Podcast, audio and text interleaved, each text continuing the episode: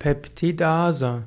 Peptidase ist die Bezeichnung für eine Gruppe von Enzymen. Die Peptidasen können die Proteine aufspalten.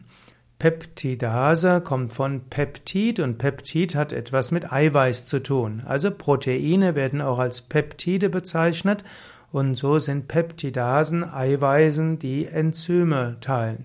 Es gibt verschiedene Peptidasen. Peptidasen werden auch als Proteasen bezeichnet, als Proteinasen und als proteolytische Enzyme. Peptidasen sind also solche, die helfen, die Eiweißmoleküle aufzuspalten.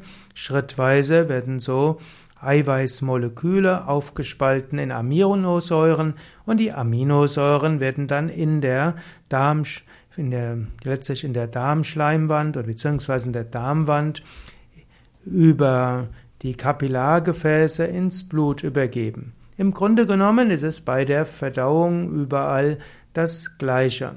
Es gibt man, man nimmt Nahrung auf, die Nahrung wird zunächst einmal im Mund mechanisch zerkleinert durch das Kauen, es wird Speichel dazugegeben, es kommt in den Magen, im Magen tötet die Salzsäure die meisten Bakterien und Viren und Hefen ab, im Magen wird Pep Peptin erzeugt, letztlich gibt's dort Pepsinogen und Pepsinogen wird im Magen zu Pepsin umgewandelt und dieses Pepsin beginnt die Eiweißstoffe zu zerkleinern und diese werden dann durch verschiedene andere Peptidasen im Darm weiter zerkleinert, bis daraus Aminosäuren entstehen und die Aminosäuren können dann ins Blut kommen und die Aminosäuren sind wichtig für die, den Aufbau der Zellen. Der Zell, den Zellen bestehen letztlich hauptsächlich aus aus Aminosäuren.